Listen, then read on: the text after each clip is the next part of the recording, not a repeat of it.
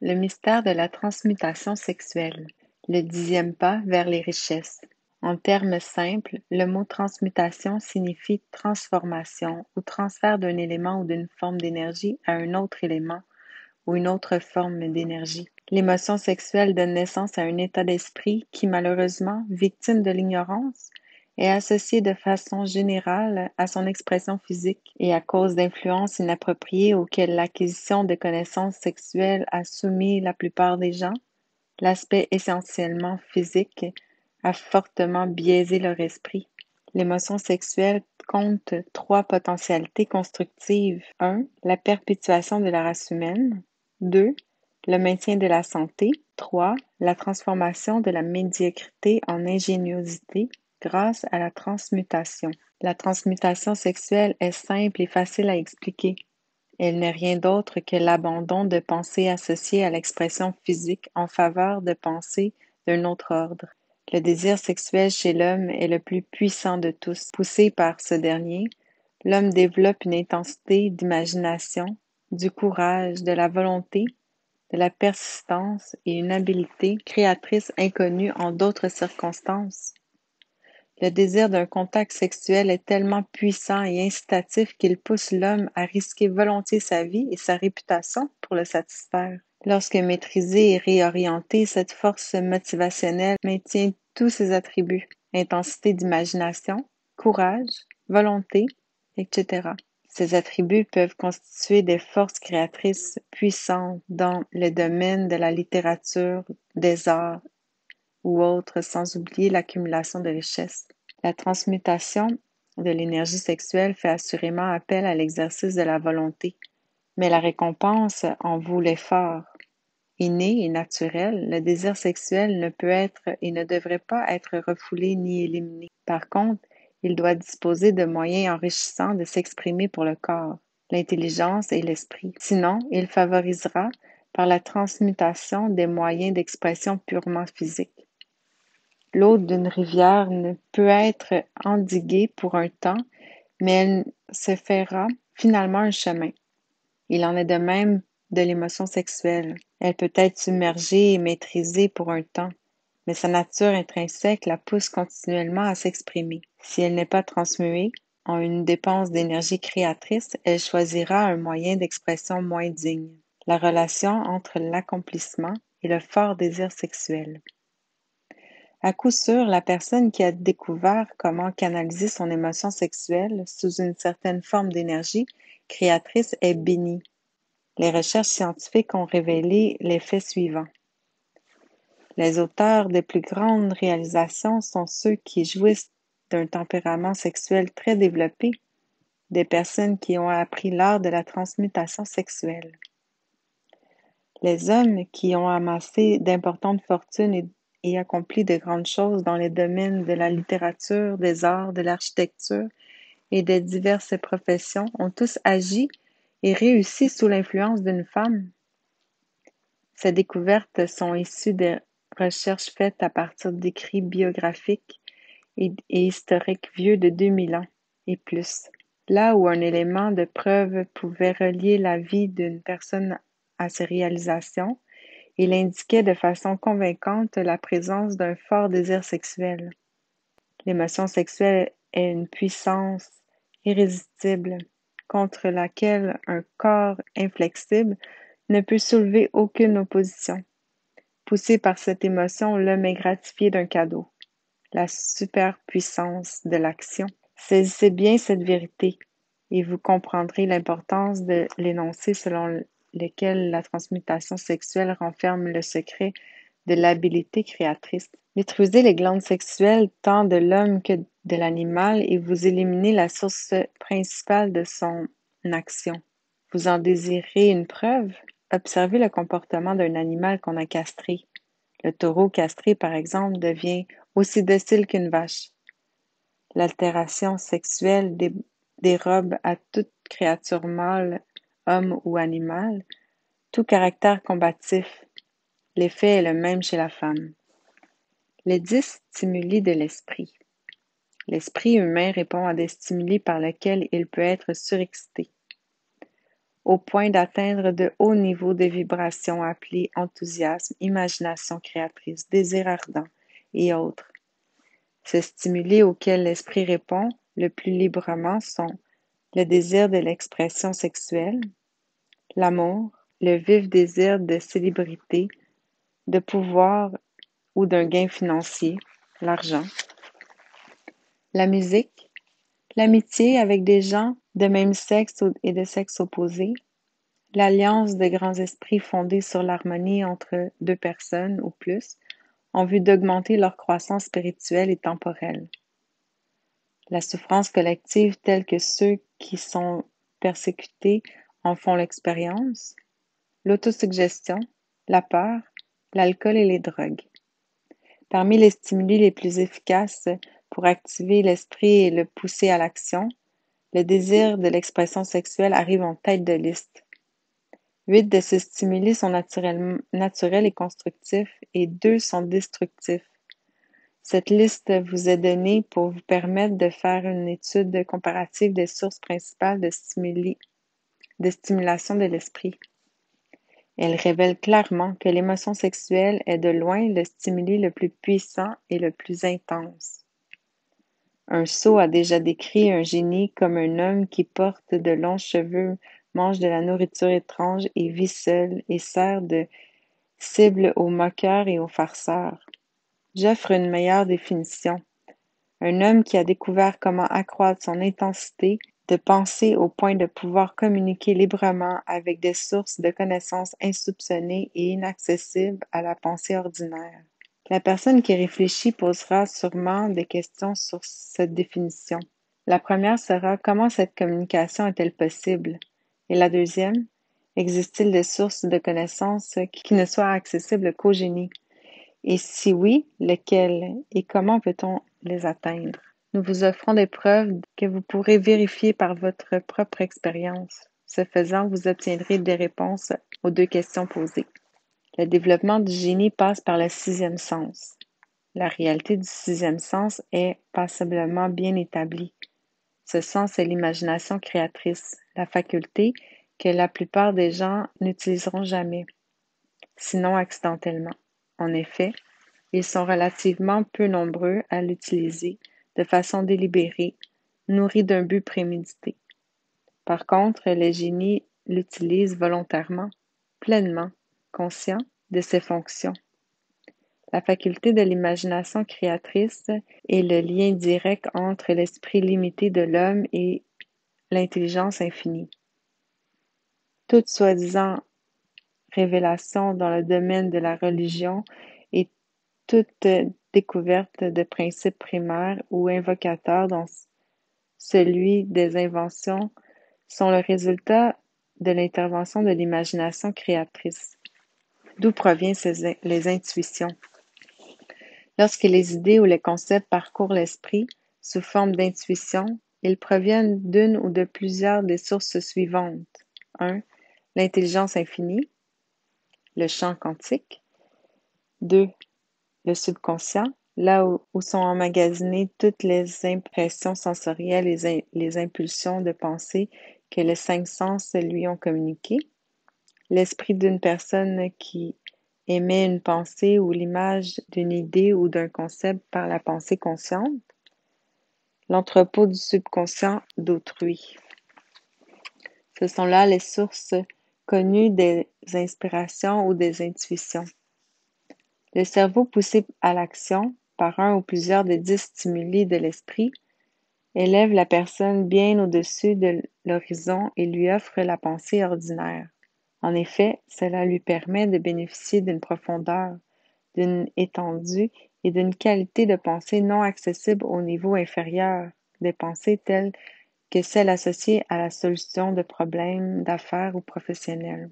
Élevé à ce niveau supérieur de pensée, grâce à une forme ou à une autre de stimuli de l'esprit, un individu jouit essentiellement de la même position dont bénéficie celui qui aborde un avion voulant volant à haute altitude peut apprécier un horizon plus vaste que celui d'un vol à Razmut. De plus, à ce niveau élevé de pensée, l'individu n'est pas gêné ou, liés par un ou plusieurs stimuli susceptibles de circonscrire ou de limiter sa vision. Au moment où il tente de satisfaire ses trois besoins primaires, la nourriture, les vêtements, le logement, il habite dans un monde de pensées où ces pensées de tous les jours ont été aussi efficacement éliminées que le sont les montagnes, vallées et autres obstacles physiques de son champ de vision du haut désert. Toujours sur le plan élevé de pensée, la faculté créatrice de l'esprit est libre d'agir. Le sixième sens peut fonctionner sans entrave.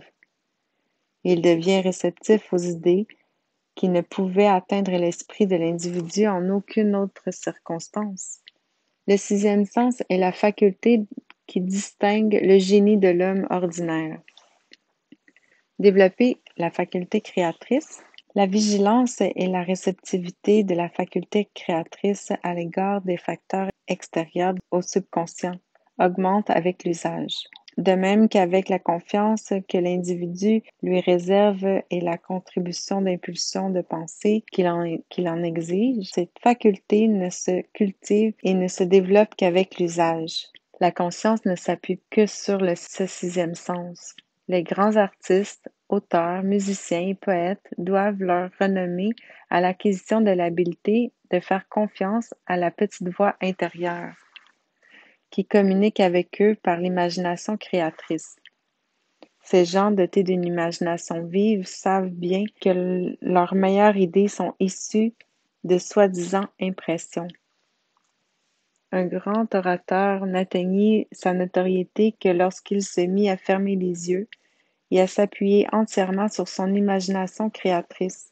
En réponse à la question Pourquoi fermez-vous les yeux juste au moment où votre discours atteint son paroxysme il disait Parce que je m'exprime par la suite à partir d'idées qui me sont communiquées de l'intérieur. Un des financiers les plus connus et prospères de l'Amérique avait adopté l'habitude de fermer les yeux pendant deux ou trois minutes avant de prendre une décision. En réponse au pourquoi des gens, il répliquait Fermer les yeux me permet de puiser à la source d'une intelligence supérieure. La source des meilleures idées d'un inventeur. Le regretté Elmer R. Gates, originaire de Chevy Chase, au Maryland, doit à sa culture et à l'usage de sa faculté créatrice plus de 200 brevets d'invention, dont plusieurs élémentaires. Sa méthode est à la fois significative et intéressante pour quiconque vise le statut de génie catégorie à laquelle appartenait indéniablement Elmer Gates. Peut-être l'un des scientifiques les moins connus, il n'en demeure pas moins l'un des plus grands.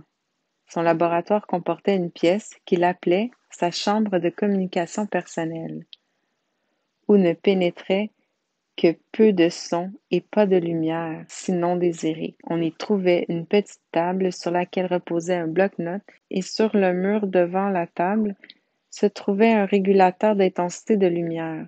Lorsque Gates décida de faire appel aux forces de son imagination créatrice, il entrait dans sa chambre, éteignait les lumières, s'assoyait et se concentrait sur les facteurs connus de l'invention qui le préoccupait. Il percevait ainsi jusqu'à ce que les idées associées aux facteurs inconnus commencent à bombarder son esprit. À une occasion, les idées se succèdent si rapidement qu'il fut contraint d'écrire durant près de trois heures. Après l'exercice, il revisa ses notes et il découvrit la description précise de principes comparables à aucune autre donnée connue du monde de la science de l'époque. De plus, ces notes lui offraient une réponse intelligente à son problème. Gates gagna sa vie assis à attendre des idées tant pour des individus que pour de grandes sociétés. D'ailleurs, certaines des plus importantes de l'Amérique lui payaient un taux horaire substantiel. La raison est souvent fautive parce qu'elle est surtout guidée par l'expérience cumulative et la connaissance ainsi acquise.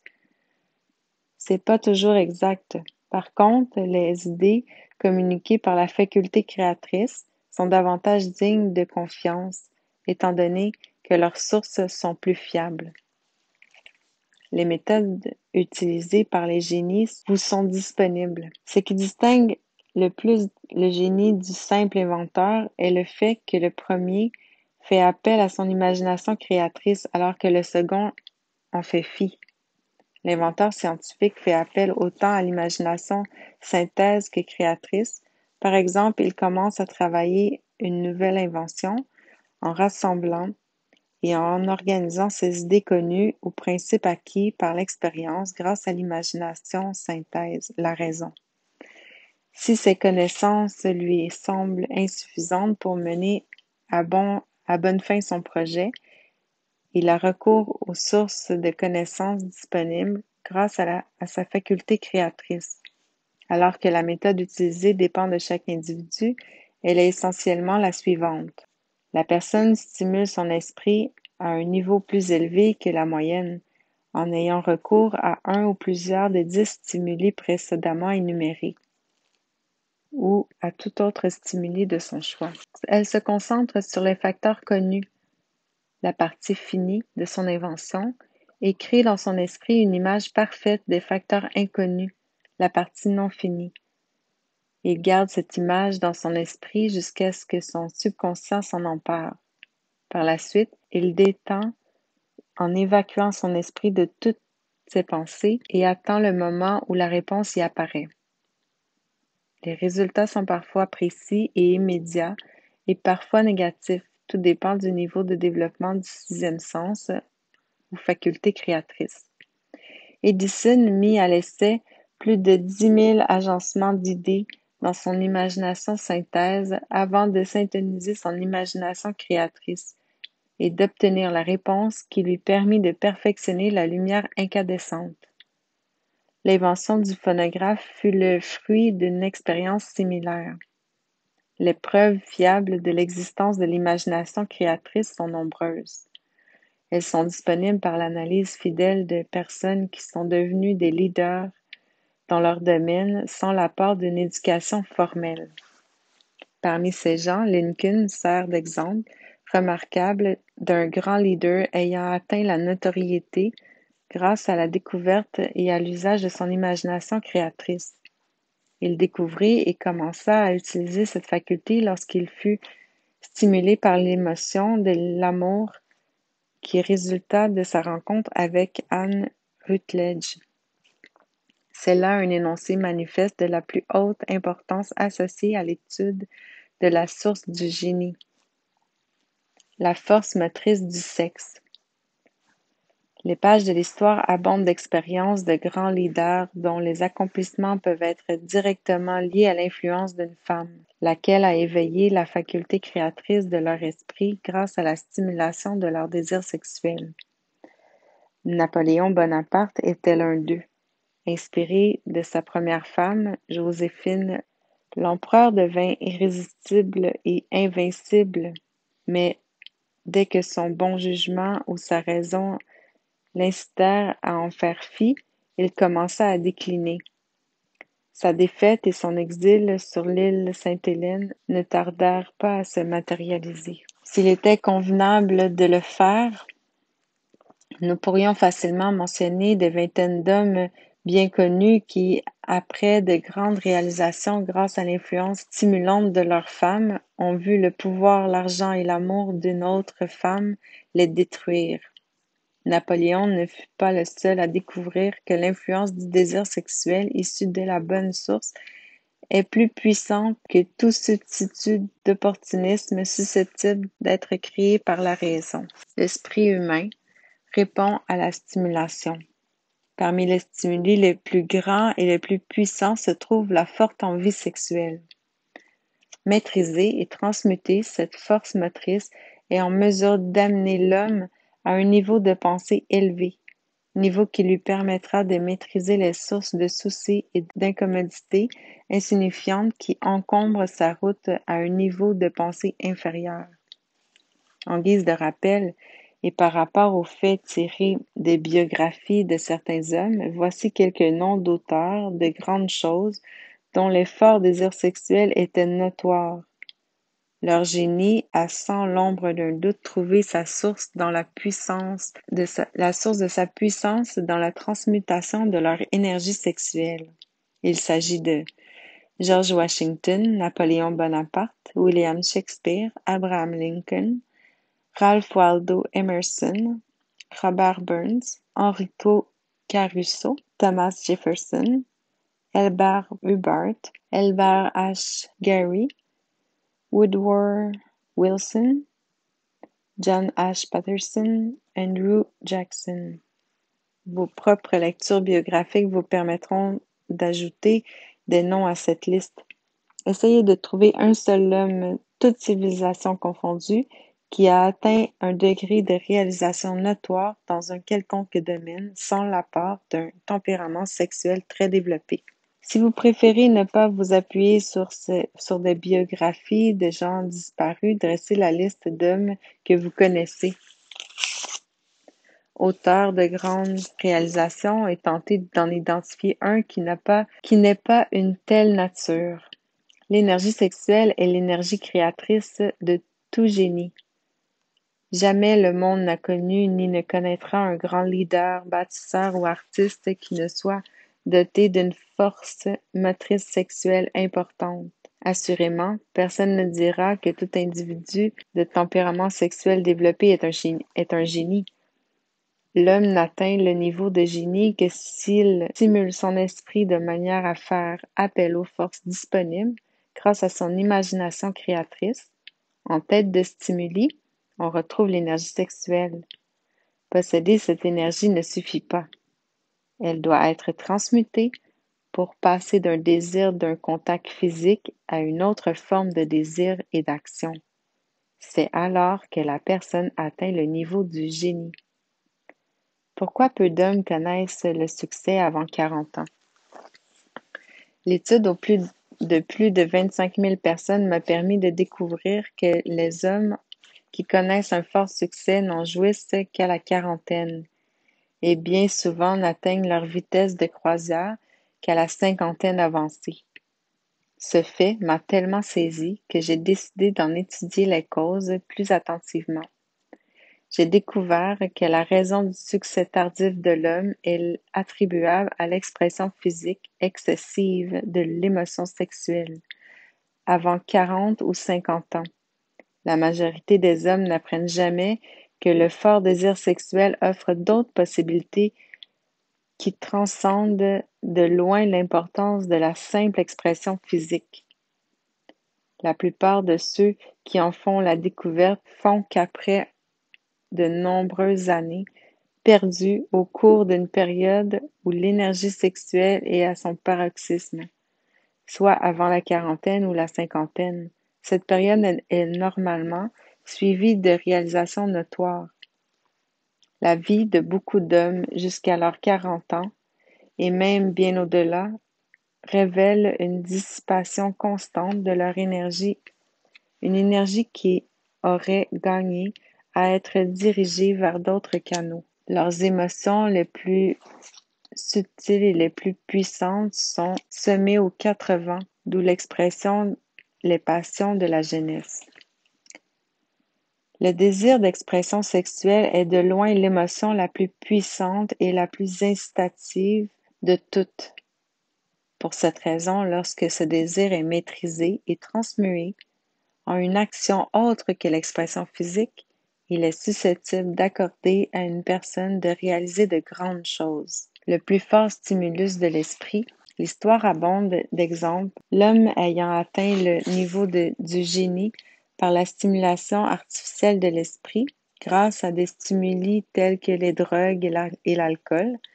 Edgar Allan Poe écrivit de Ravenne, le corbeau, sous l'influence des spiritueux, rêvant des choses dont aucun mortel n'avait osé rêver auparavant. James Whitcomb Riley produisit ses meilleurs écrits sous l'influence de l'alcool.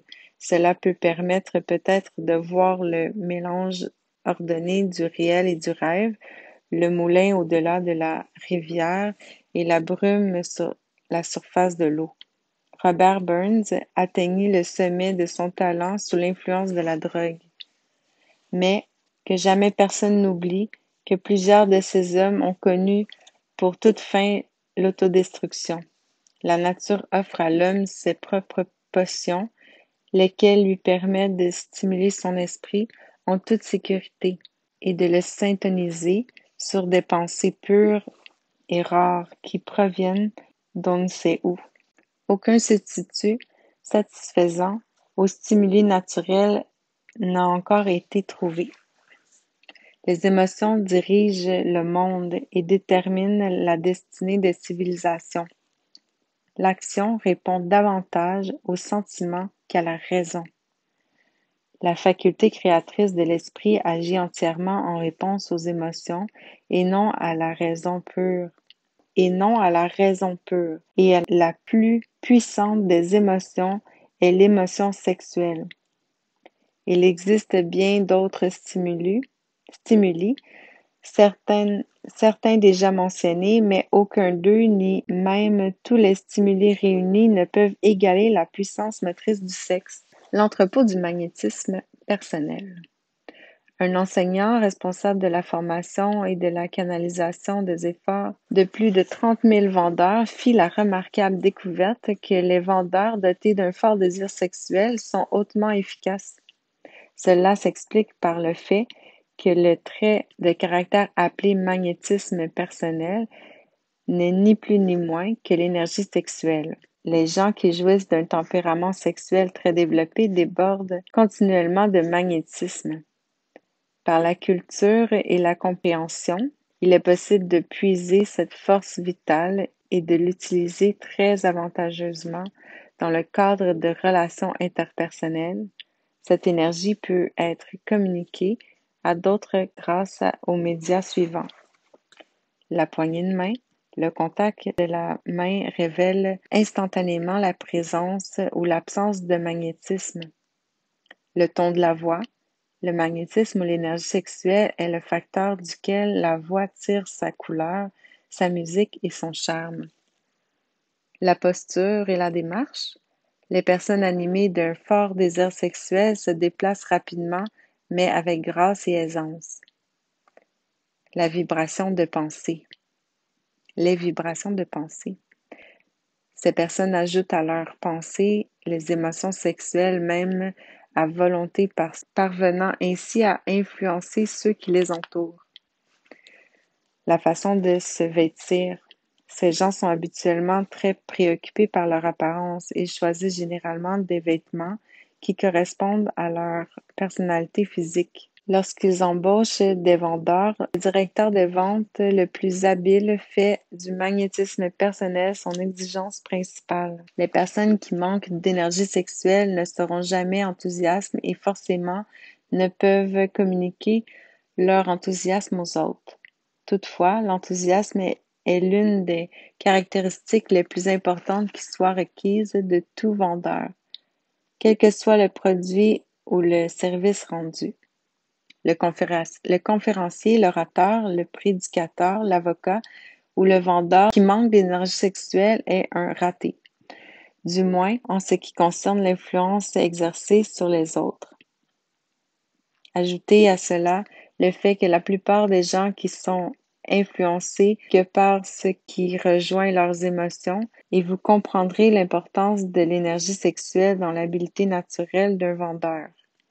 Les plus grands vendeurs atteignent le sommet de leur art en transmutant, inconsciemment ou non, l'énergie sexuelle en enthousiasme.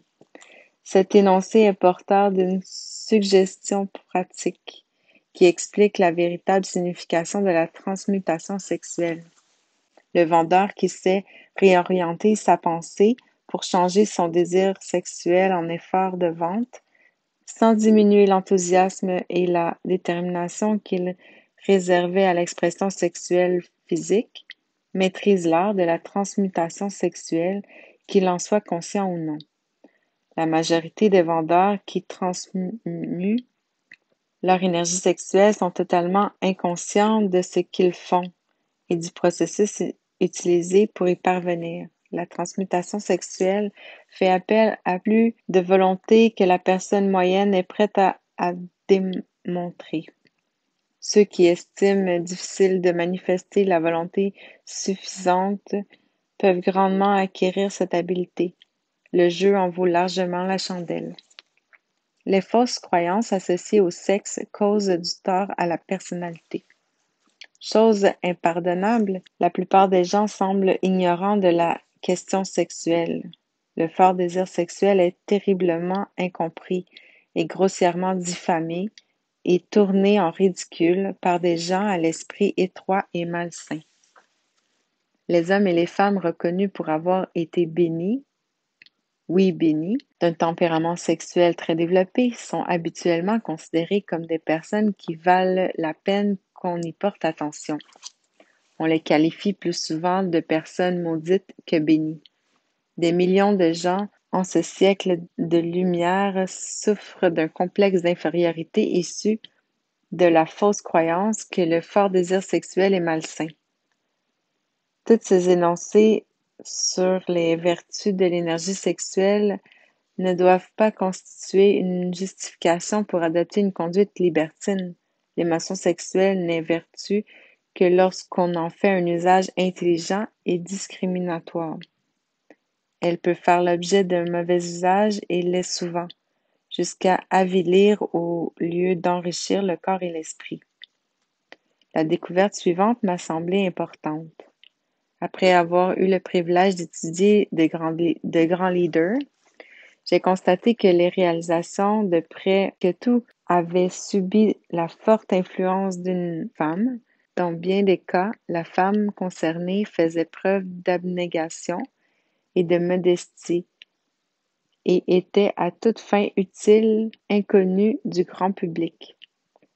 Par contre, en certains cas, la source d'inspiration était attribuable à une autre femme. Toute personne intelligente sait qu'une stimulation excessive par l'usage de drogue ou l'absorption de boissons alcoolisées n'est qu'une forme destructrice d'intempérance.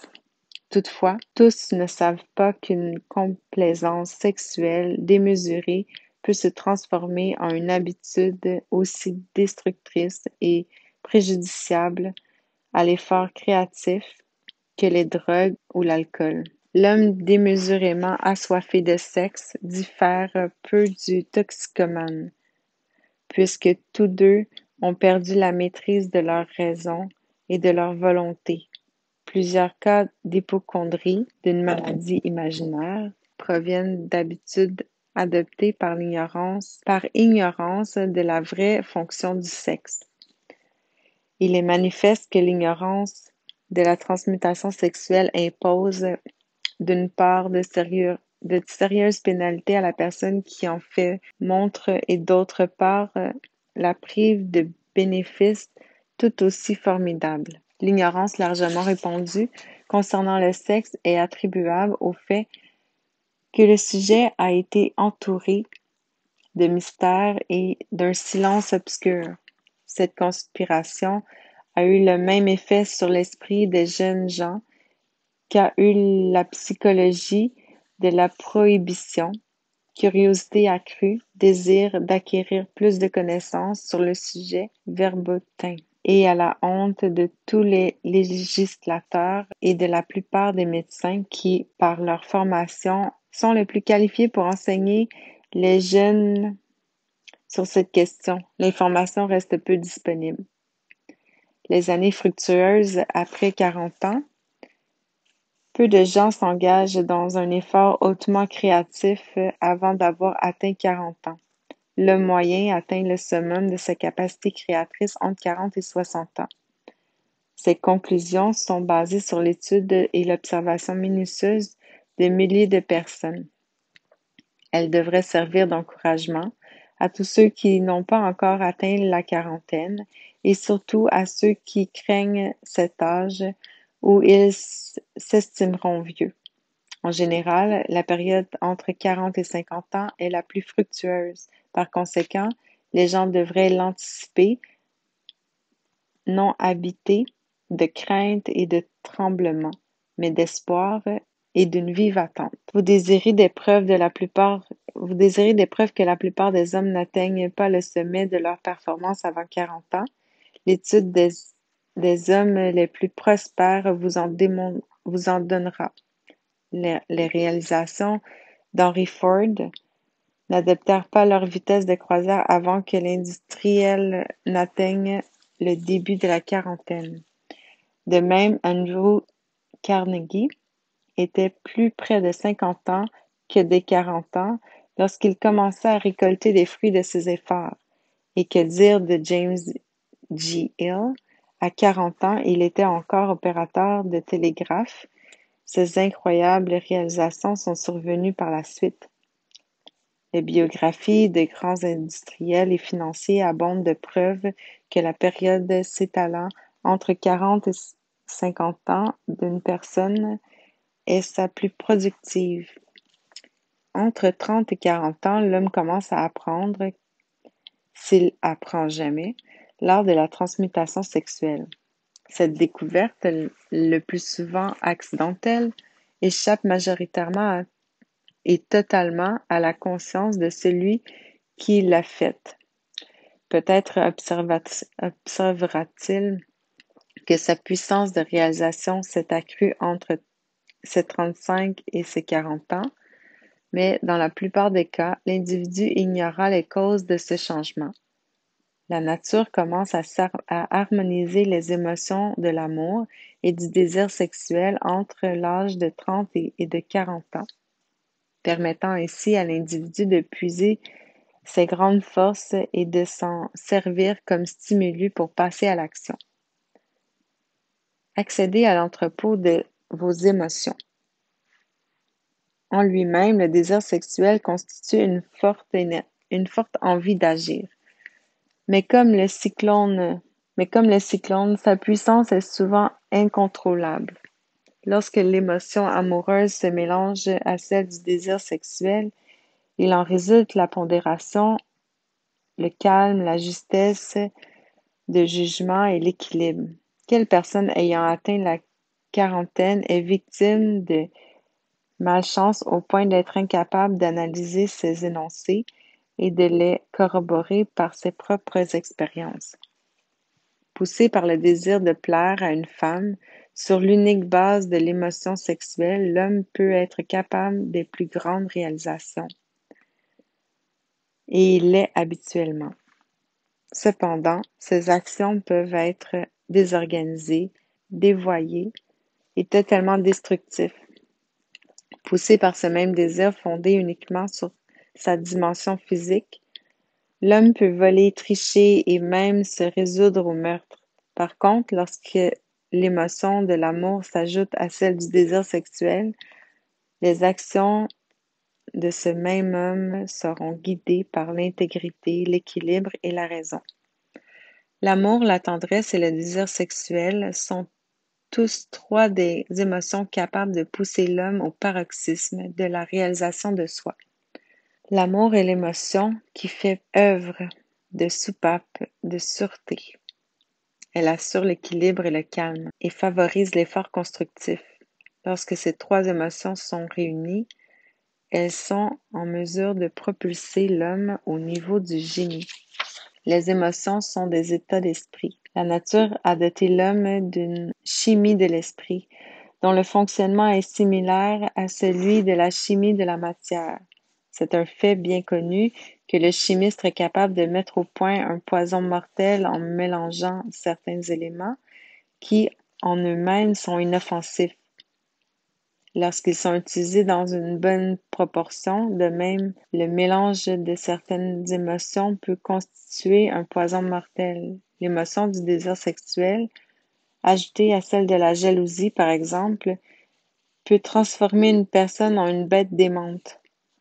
La présence d'une ou de plusieurs émotions destructrices dans l'esprit concocte un poison, grâce à sa chimie capable de détruire tout sens de justice et d'équité.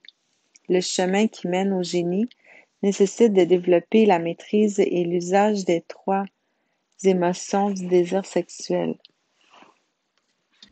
Le chemin qui mène au génie nécessite le développement la maîtrise et l'énergie des trois émotions du désir sexuel, de l'amour et de la tendresse selon le procédé suivant.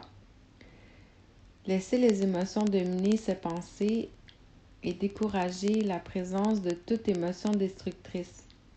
L'esprit est une créature d'habitude qui raffole des pensées dominantes, dont il est nourri. Grâce à la volonté, une personne est capable de décourager la présence d'une certaine émotion et d'encourager la présence d'une autre. La maîtrise de l'esprit par la puissance de la volonté n'est pas difficile. Elle est le résultat de la persistance et de l'habitude. Le secret de la maîtrise réside dans la compréhension du processus de transmutation. Lorsqu'une émotion négative pénètre l'esprit, elle peut être transmuée en émotion positive ou constructive par la simple transformation de pensée. L'effort volontaire est le seul chemin qui mène au génie.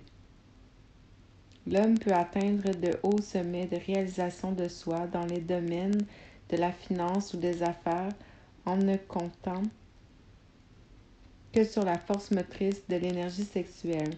Mais l'histoire abonde de preuves que son succès peut s'accompagner de traits de caractère qui le privent de l'habilité de conserver sa fortune ou d'en profiter. Et c'est habituellement ce qui se produit. Cela est digne d'être analysé, réfléchi et médité, parce que c'est l'énoncé d'une vérité dont la connaissance peut être utile tant aux hommes qu'aux femmes. Par contre, son ignorance a coûté à des milliers de personnes, même comblées de richesses, le privilège de goûter au bonheur. Quiconque a vraiment aimé n'est jamais totalement perdant. Les souvenirs d'amour ne s'effacent jamais. Ils subsistent, guident et influencent bien au-delà de la mort, de la source qui les qui les fait naître. Rien de neuf à cela. Toute personne touchée par l'amour authentique sait qu'il laisse des traces durables sur le cœur. L'effet de l'amour persiste parce que, par nature, l'amour est spirituel. L'homme ne peut être poussé vers le haut sommet de réalisation par l'amour et sans espoir, il est mort bien qu'il semble vivant. Rappelez-vous votre passé et baignez votre esprit de merveilleux souvenirs d'amour. Cela amenuisera l'influence de vos soucis. Le procédé vous offrira une façon d'échapper aux réalités désagréables de la vie et peut-être, qui sait, que durant cette retraite temporaire dans le monde de la fantaisie, surgiront des idées ou des plans qui modifieront le statut financier ou spirituel de votre vie. Vous vous croyez victime de l'infortune parce que vous vous avez aimé et perdu. Dites adieu à cette pensée. Quiconque a vraiment aimé n'est jamais totalement perdant. L'amour est bizarre et engendre des sauts d'humeur. Il vient et va comme bon lui semble, et sans avertissement. Alors acceptez-le et jouissez-en, tant et aussi longtemps qu'il sera présent. Mais ne vous souciez nullement de son départ. D'ailleurs, le souci ne le ramènera pas. De plus, Faites peu de cas de la pensée selon laquelle l'amour ne passe qu'une fois. L'amour peut passer à partir d'innombrables reprises. Bien que chaque expérience affecte l'individu d'une manière différente, l'une de ces expériences peut laisser, et c'est habituellement ainsi, qu'une marque plus profonde sur le cœur que toutes les autres. Par contre, toute expérience est bénéfique, sauf pour celui qui est désabusé et plein de ressentiment lorsque l'amour le quitte. L'amour ne devrait pas être une source de déception. Et la déception n'existe pas si les gens savait distinguer l'amour du désir sexuel. La différence, la différence principale entre les deux émotions est la suivante. Alors que l'amour est spirituel, le désir sexuel est d'ordre biologique.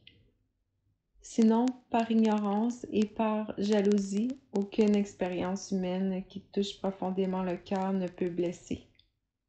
Lorsque l'amour est ajouté aux émotions de la tendresse et du désir sexuel, il peut pousser une personne à s'approcher du sommet de l'effort créatif. Ces trois émotions sont des facettes du triangle éternel du génie de l'accomplissement. L'amour est une émotion aux multiples facettes, teintes et couleurs. Toutefois, le type d'amour le plus intense et le plus ardent est le mélange des émotions de l'amour et du désir sexuel. Le mariage non béni, de l'affinité éternelle d'un amour bien équilibré et le dosé de désir sexuel ne peut être une expérience heureuse. Il perdure rarement. L'amour seul ne peut contribuer à un mariage heureux, et le désir sexuel seul non plus. Cependant, lorsque ces deux merveilleuses émotions sont conjuguées, le mariage peut être porteur d'un état d'esprit spirituel des plus merveilleux. L'influence négative ou positive d'une femme. Voici une, interprétation qui, correctement comprise, est susceptible de transformer en relation harmonieuse la situation chaotique qui caractérise beaucoup trop de mariages. L'absence d'harmonie, souvent exprimée sous forme de harcèlement, habituellement pour source une personne ignorante, une certaine ignorance de ce qu'est le désir sexuel. Là où cohabite l'amour, tendresse, compréhension juste de l'émotion et de la fonction du désir sexuel, il y a harmonie entre mari et femme. Béni est l'homme dont la femme connaît la véritable relation entre les émotions de l'amour, du désir sexuel et de la tendresse. Motivé par ce saint triumvara, il n'est accablé par aucune forme de travail puisque même l'effort le plus primitif est ennobli par l'amour. Alors que le vieux dicton dit que la femme peut soit élever l'homme, soit le briser, la raison n'en est pas toujours précise. L'un ou l'autre des résultats dépend de la compréhension qu'a la femme des émotions de l'amour, du désir sexuel et de la tendresse. L'inutilité de la fortune sans femme. Le désir que l'homme avait jadis de plaire à la femme reste le même depuis le début de la civilisation. En ce domaine, l'homme n'a pas changé. Le chasseur d'aujourd'hui ne rentre pas à la maison avec des peaux d'animaux sauvages, mais il exprime son désir d'obtenir la, faveur de sa femme en lui offrant de beaux vêtements, une belle voiture et la fortune. Ces méthodes sont différentes. Les hommes qui amassent d'importantes fortunes et qui atteignent les hauts sommets de pouvoir et de gloire y parviennent surtout pour satisfaire leur désir de plaire aux femmes. Éliminer la femme de leur vie et la fortune ne revêt aucune importance pour la plupart des hommes. C'est le désir inhérent à la nature de l'homme de plaire à sa femme qui accorde à cette dernière le pouvoir de l'élever ou de le briser. La femme qui connaît la nature de l'homme et qui répond avec tact n'a pas à craindre la concurrence des autres femmes. L'homme peut s'élever en, en géant doté d'une volonté tenace lorsqu'il traite avec d'autres hommes, mais il se laisse facilement mener par, sa femme par la femme qu'il a choisie. La plupart des hommes n'admettront pas qu'ils sont facilement influencés par leur femme parce qu'il est de leur nature de vouloir être reconnus comme le sexe fort. La femme intelligente sait reconnaître ce trait de caractère typique de l'homme et évite très sagement de s'étendre sur le sujet. L'homme, certains hommes euh, se, savent facilement influencés par les femmes de leur vie, épouses, mères ou sœurs, mais ils évitent avec tact de se rebeller contre cette influence. Ils sont suffisamment intelligents pour savoir qu'aucun homme n'est heureux ou complet sans l'influence bénéfique de la bonne femme.